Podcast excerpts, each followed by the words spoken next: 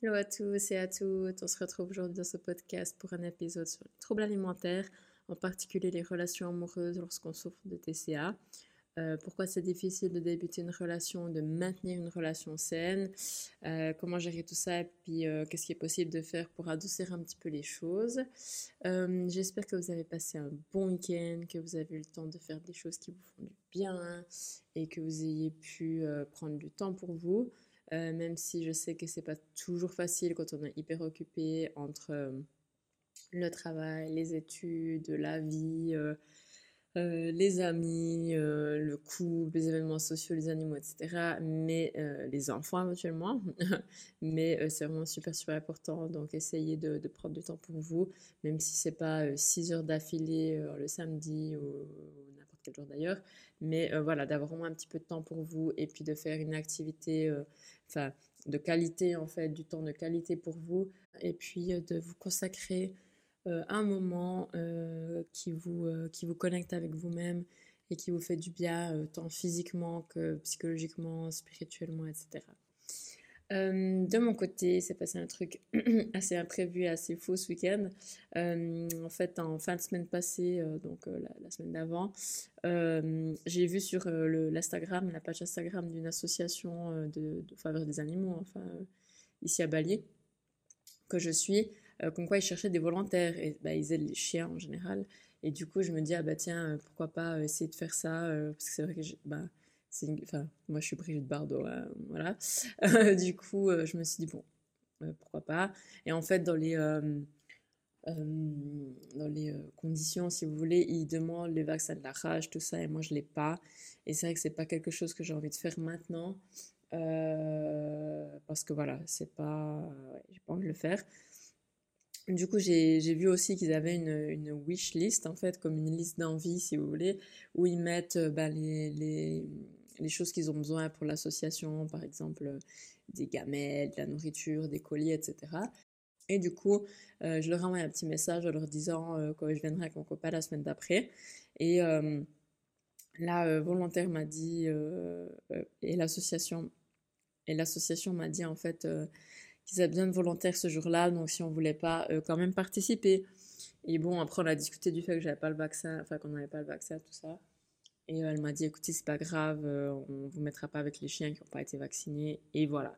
Du coup, on y allait, le vendredi passé. Et c'était trop chou quand on a promené les chiens, tout ça. C'était waouh, c'était vraiment super cool. Malgré le fait que c'était vraiment difficile en fait de, de, bah, de les voir. Quand ils sont à l'association, ils sont plus maltraités du coup. Donc c'est quand même déjà une étape supérieure. Ils sont plus dans des situations euh, vraiment difficiles. Ils sont en santé, ils ont été vaccinés, ils reçoivent de la nourriture deux fois par jour, ils sont promenés tous les jours. Euh, les volontaires et le staff qui s'en occupent euh, sont des gens magnifiques, hein, des gens fabuleux. Donc voilà, il n'y a plus de maltraitance, rien du tout. Donc ils sont pas mal en soi, mais c'est clair que forcément, ben, on se dit que on aimerait bien qu'ils soient dans une maison et puis que voilà qu'ils aient un, propriétaire, une famille, euh, etc. Une maison où, euh, où, ils peuvent vivre, où ils sont à l'aise et où ils ont euh, accès ouais, à, plus de place en fait, hein, tout simplement. Mais bon, voilà, à part ça, j'ai été vraiment très étonnée de voir à quel point les chiens, enfin, j'avais eu des chiens quand j'étais jeune, mais je me rendais plus forcément compte. Et ici, c'est vrai qu'il y a beaucoup de chiens, mais moi, j'en côtoie pas trop. Euh, de près parce que je suis plutôt euh, une, femme à chat, on va dire. du coup, j'avais un petit peu oublié les comportements des chiens. Et quand on est arrivé, ils étaient tous mais vraiment mais super contents de nous voir. Ils voulaient tous nous lécher. Quand on les a promenés, ils étaient euh, ravis. C'était vraiment un moment, ouais, c'était magnifique quoi en fait. ouais, c'était juste magnifique. Et du coup, ça m'a, je sais pas, ça m'a fait quelque chose et je me suis dit, mais moi aussi, j'aimerais ouais, participer à ça en fait. J'aimerais euh, sauver un de ces chiens. Et il se trouve que je suis un autre compte euh, d'une, euh, d'une, fille qui, qui, qui, sauve les chiens, en fait, ici à Bali aussi. Et elle avait droit en ce moment un chien, une femelle qui avait besoin d'une maison, en fait, parce qu'elle a été. elle, a été elle avait soi-disant un propriétaire, mais il l'a maltraitée. Elle a été frappée, elle a vraiment été maltraitée pendant potentiellement des années. Elle venait d'avoir euh, des petits, il y en a 6, enfin sur 6, il y en a 5 qui sont morts, il n'y en a qu'un qui a survécu. Et il a été adopté, mais pas avec la maman. Du coup, c'était super triste et il cherchait quelqu'un pour la prendre. Et je me suis dit, bon, vas-y, go. Et, et voilà, on l'a prise. Voilà, le lendemain, le lendemain j'allais lui rendre visite. Et le dimanche, bah, elle venait chez nous. Donc, c'est un chien, une femelle qui s'appelle Mama. Elle a 4 ans et euh, elle est trop trop chou, elle est toute noire. Donc si vous me suivez pas, euh, enfin si vous n'avez pas vu sur mon compte, allez me suivre parce que vous allez la voir, elle est trop trop chou. Et euh, voilà, donc on fait une, un essai d'adoption, on va dire, mais je pense que je vais la garder parce qu'elle est trop trop trop chou. C'est juste qu'avec mes chats, voilà, faut qu'ils s'habituent, mais bon, ça va se faire. Pour l'instant, ils sont pas encore hein, les meilleurs amis du monde, mais je pense que ça va le faire. Donc voilà, les choses parfois, euh, elles arrivent alors qu'on n'était pas forcément préparé, mais euh, c'est un peu la suite logique puisque voilà, comme j'ai dit, je suis Brigitte Bardot. Donc euh, oui, il m'a fallu peut-être le déclic d'aller dans cette, association et de me dire ah bah tiens, ces animaux ils sont trop trop choux et de, de, de, de comment se dit, de changer la vie d'un animal en fait alors qu'il a toujours été maltraité et il n'a pas eu d'amour, etc., bah, de lui donner euh, une deuxième vie un petit peu, euh, pleine d'amour et pleine d'affection, de sécurité, de savoir qu'il va plus jamais souffrir, et eh bien c'est juste euh, waouh. Et du coup hier j'étais super émotionnelle, enfin j'ai pleuré toute la soirée, toute l'après-midi parce que je sais pas, de la voir, de regarder dans les yeux, le, donc le chien que j'ai ici et de, et de voir l'espoir et, et la joie en fait quand même malgré tout je me dis, mais comment est-ce qu'on peut faire des choses pareilles, quoi? Comment est-ce que la personne, elle peut euh, la traiter ainsi? Parce qu'elle a quand même des séquelles, je veux dire, elle a des problèmes un petit peu neurologiques, euh, des spasmes et tout. Quand elle dort, elle a perdu un œil, enfin, elle a l'œil, mais elle voit plus d'un œil. Enfin, ouais, tu te dis, mais, mais, enfin, il n'y a pas de mots, quoi. Je veux dire, c'est vraiment, mais c'est horrible. Alors qu'elle te regarde, elle est quand même tout le temps contente. Enfin, elle est toute contente alors qu'elle vient de me rencontrer il y a deux jours elle a déjà confiance, elle est déjà à l'aise, donc c'est quand même mais la résilience des animaux, mais c'est un truc de malade. Bref, je sens que je pourrais pleurer, donc je vais changer de sujet, parce que c'est pas le sujet de ce podcast. Le sujet de ce podcast, c'est les relations amoureuses et les troubles alimentaires. Euh, j'avais fait un post sur Instagram en expliquant voilà quatre raisons pourquoi c'était compliqué. Donc euh, évidemment, la, première raison qui fait que c'est difficile euh, de mener, de débuter ou de mener une relation amoureuse quand on a les troubles alimentaires, eh bien, c'est parce qu'on a peur. On a peur parce qu'une relation amoureuse, c'est quelque chose d'intime. Et l'intimité, ça nous fait peur.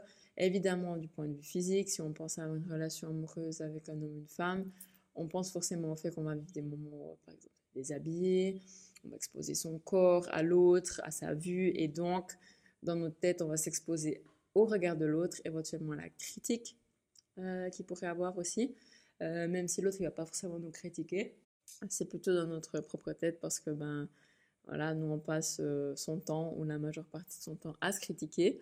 Du coup, forcément, on pense que les autres ils nous jugent comme nous on se juge, alors que c'est pas le cas. Hein. On, est, euh, souvent les seuls à porter ce jugement si dur et si horrible sur nous-mêmes. Euh, mais on a aussi peur voilà, du jugement de l'autre, de son partenaire, des autres gens, donc l'entourage de son partenaire ou de son futur partenaire.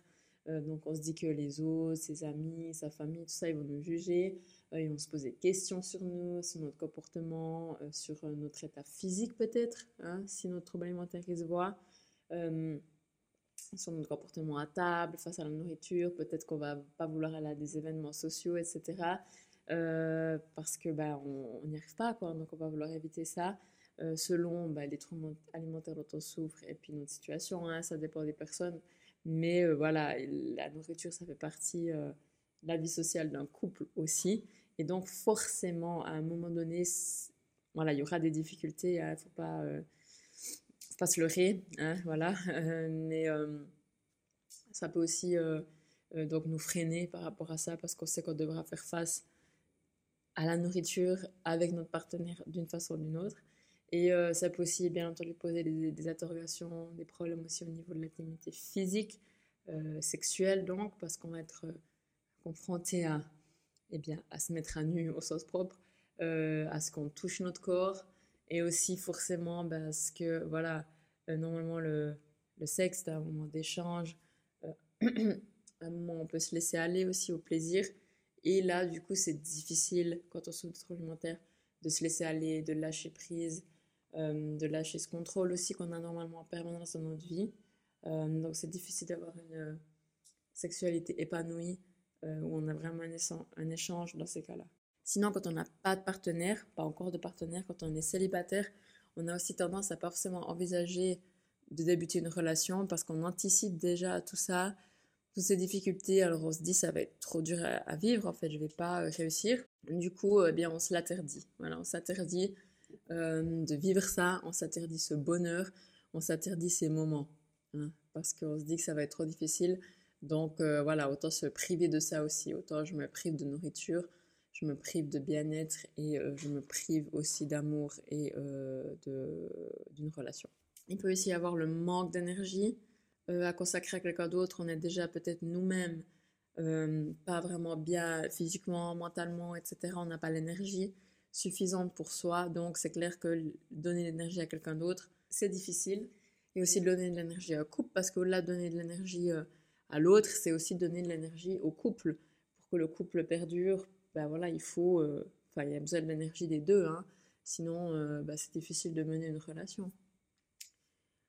Sinon, quand on est déjà une relation ici, il peut y avoir plusieurs cas. Par exemple, si la personne est peut-être déjà en couple au moment où les troubles alimentaires se déclarent, du coup là, il y aura des gros changements qui peuvent arriver dans la relation. Donc ça veut dire euh, comment est-ce qu'on va gérer ces changements, euh, autant dans l'intimité euh, que dans la vie de tous les jours, hein, pour les repas, les activités que le couple il faisait normalement avant, les sorties, les repas entre amis, avec la famille, tout ça. Donc ça peut vraiment poser des problèmes qui n'étaient pas là avant. Donc là, ça va vraiment être des chamboulements et puis comment le couple s'adapte à ça, comment l'autre partenaire aussi et, montre son soutien, etc. Et comment la personne qui souffre, elle, elle va euh, réussir à, gérer ça dans le couple. sinon, dans le cas où la personne, elle souffre déjà de troubles alimentaires et elle débute une relation, alors ça peut être difficile pour elle d'en parler ouvertement avec son partenaire et de dire quelle est sa situation, qu'elle souffre de troubles alimentaires, euh, qu'est-ce que ça euh, représente pour euh, elle, puis qu'est-ce que ça va changer, quelles conséquences il pourrait avoir dans le couple, puis sur, sur le partenaire. Donc là, ça va dépendre des gens, des relations du partenaire, de la relation de confiance qui peuvent développer au sein du couple, de voir aussi à quel point la personne qui souffre de TCA, est capable et désireuse de s'ouvrir, entre autres, à quel point elle est capable d'en parler. Et, et il peut y avoir des cas où la personne euh, qui souffre de TCA va complètement cacher sa maladie, euh, partiellement ou complètement, totalement. Donc là, euh, ça va être vraiment, elle va, enfin, si elle le cache totalement ou partiellement, elle va forcément mener une espèce de vie secrète. Hein. je prends mon exemple avec un de mes ex, enfin mon ex, donc avant mon copain actuel, euh, j'ai eu un bug euh, où lui, euh, je lui avais dit dès le début, mais je menais, j'étais encore dans le trouble alimentaire en fait, donc je menais, malgré le fait qu'il savait que j'avais des troubles alimentaires, donc j'avais de la boulimie, je menais une vie secrète parce que ben, je faisais mes crises en cachette, je nettoyais tout en cachette, je vomissais en cachette, enfin c'était vraiment euh, une vie, comme une deuxième vie que j'avais à côté de lui. Je cachais de la nourriture dans l'appartement, enfin même au jour d'aujourd'hui, je sais très bien qu'il a jamais su en fait tout ce qui s'était vraiment passé. Donc j'ai vraiment l'impression que j'avais euh, plein de secrets en fait. Et c'est vrai que c'est difficile dans le couple bah, de, se faire confiance et puis d'avoir une relation saine quand il y a ça à côté. Parce qu'on sait qu'on n'est jamais vraiment soi-même aussi et qu'on n'est jamais vraiment euh, honnête, j'ai envie de dire. Hein. Et il y a aussi une chose que j'aimerais souligner parce que je trouve qu'elle est très très très importante et qu'on ne s'en rend pas forcément compte. Quand on souffre de troubles alimentaires, il y a une part de nous-mêmes qui nous maltraite quotidiennement. Quand on souffre de troubles alimentaires, il y a une part de nous-mêmes qui nous maltraite quotidiennement. Je veux dire, c'est... Euh, voilà, on se maltraite physiquement, évidemment, mais aussi euh, psychologiquement avec nos critiques, c'est de voir dans la tête, t'es moche, t'es grosse, t'es nul à chier, t'es beau à rien, enfin bref, on connaît. Du coup, c'est un petit peu devenu euh, notre, euh, notre euh, j'ai envie de dire notre référence ou notre, notre base. Hein, et ça pourrait attirer ou laisser la place à des relations toxiques. Pas forcément que nous on est toxique ou que le partenaire en lui-même est toxique, mais vu qu'on est habitué à cette maltraitance, eh bien on pourrait la tolérer chez l'autre en fait, ou la tolérer dans la relation, nous aussi, on pourrait avoir des propos envers, notre partenaire qui sont déplacés, toxiques, etc. Donc, ce qui peut se former justement une sorte de, toxicité dans la relation. Et puis, euh, c'est pas le fait d'avoir un trouble alimentaire qui fait ça, mais c'est le fait d'avoir des blessures, en fait. Euh, ces blessures à l'intérieur, euh, cette destruction intérieure un petit peu qui fait que ça peut laisser la place euh, à une relation toxique parce qu'on est habitué à vivre dans un contexte où on se parle mal, on se juge, on se méprise, etc. Donc en fait, cette relation de couple peut facilement avoir les mêmes caractéristiques aussi parce que c'est un peu du connu, hein, c'est ça. Euh, ça ne veut pas dire qu'on le fait consciemment et puis qu'on en est conscient et que euh, c'est forcément comme ça, mais ça peut justement être, euh, être dangereux hein, un petit peu. Ok, alors c'était un, un, petit aperçu des, défis, hein. Mais euh, qu'est-ce qu'on peut faire pour adoucir un peu les choses? Donc, premièrement, de mon côté, hein, je pense que c'est vraiment mieux d'en parler, d'être honnête avec son partenaire dès le début, que ce soit un potentiel, un nouveau, un actuel partenaire. Euh, une relation qui est une relation digne de ce nom, à mes yeux du moins, est une relation basée sur la sécurité, la confiance et l'échange. Donc, qu'est-ce que ça veut dire? Ça veut dire que le couple, c'est comme un cocon où euh, chaque partenaire ose et peut s'exprimer de façon, s'exprimer de façon sécuritaire. Euh, il doit y avoir la place pour s'exprimer et euh, pas la peur de, d'être rejeté par l'autre, d'être abandonné par l'autre, d'être jugé, etc. ou ne pas être écouté. donc, parler à son partenaire, c'est pour qu'il nous comprenne, qu'il accepte et puis enfin qu'il nous accepte et qu'il puisse nous soutenir. Donc voilà, c'est pas parce qu'on lui dit qu'on attend de lui qu'il nous sauve, qu'il fasse ses choses en place hein, ou qu'il tolère que qu'il accepte tous les comportements et qu'il tolère tout, mais c'est plutôt euh, simplement d'avoir quelqu'un qui nous écoute, qui est là pour nous, même s'il n'a aucune solution. Hein. juste de savoir que la personne est là, elle nous considère, elle considère notre maladie, elle nous accepte, avec cette maladie, c'est hyper important. Donc moi, je me rappelle de mon ex, je m'énervais contre lui parce que j'avais l'impression que il, euh, euh, prenait pas ça en considération en fait. Et le jour où il m'a vraiment écouté, où il m'a dit mais je comprends et où j'ai vraiment remarqué qu'il avait compris, c'est là que ça, ça, a été beaucoup mieux aussi euh, dans la relation parce que je voyais que il n'était pas, euh, c'était pas un ennemi en fait. Hein. Et euh, finalement, on parlait aussi parce que ben, c'est un peu un acte de compassion envers nous-mêmes, parce que quand on cache les choses, en général, c'est parce qu'on les accepte pas soi-même. Du coup, en en parlant à son conjoint, on se met un peu à nu au sens pas propre du coup ce fois-ci, et on leur laisse la porte ouverte pour aussi ben, nous accepter comme ça et s'accepter soi-même aussi. Parce que du coup, quand on se montre à l'autre, ben, ça nous aide aussi à nous accepter. Ça va dans les deux sens, hein, j'ai l'impression. Et euh, finalement, ben, c'est travailler sur soi aussi pour ne pas se refuser complètement avec une relation amoureuse. Euh, oui, je sais, évidemment, quand on trouble alimentaire, on a des gros problèmes de confiance en soi, d'amour de soi, des blessures euh, de cet ordre. du coup, on a le sentiment, ou même parfois la certitude, hein, euh, de ne pas être digne d'amour, de ne pas être digne euh, de, mériter de l'amour tout simplement.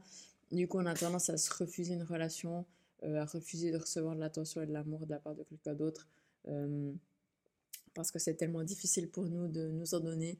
Donc on se dit, mais pourquoi quelqu'un d'autre voudrait nous en donner en fait? C'est un peu ça. Mais vous le méritez complètement. C'est mon mot de la fin. J'espère que ce podcast aura pu vous être utile. Euh, n'hésitez pas à le partager euh, sur Instagram en me taguant. Euh, n'hésitez pas aussi à me laisser un petit message DM ou autre si vous voulez me faire un commentaire par rapport à ce podcast. Sinon, vous avez les liens en commentaire pour me suivre, pour vous inscrire aussi à la newsletter de ce podcast. C'est super cool à ceux qui sont déjà inscrits. Comme ça, vous ratez pas les épisodes que je publie chaque mardi. Je vous enverrai un petit mail avec quelques infos, etc les liens aussi pour écouter le podcast gratuitement. Et puis, euh, si vous pouvez laisser une petite note dans l'application avec laquelle vous écoutez le podcast, pardon, euh, ça me ferait super plaisir. Et puis, euh, ça aide surtout à, le, à bien lui donner un petit peu de la force dans les, dans les applications. Voilà, c'est tout. Alors, merci beaucoup. Et puis, n'oubliez pas que ce n'est pas maintenant, c'est jamais.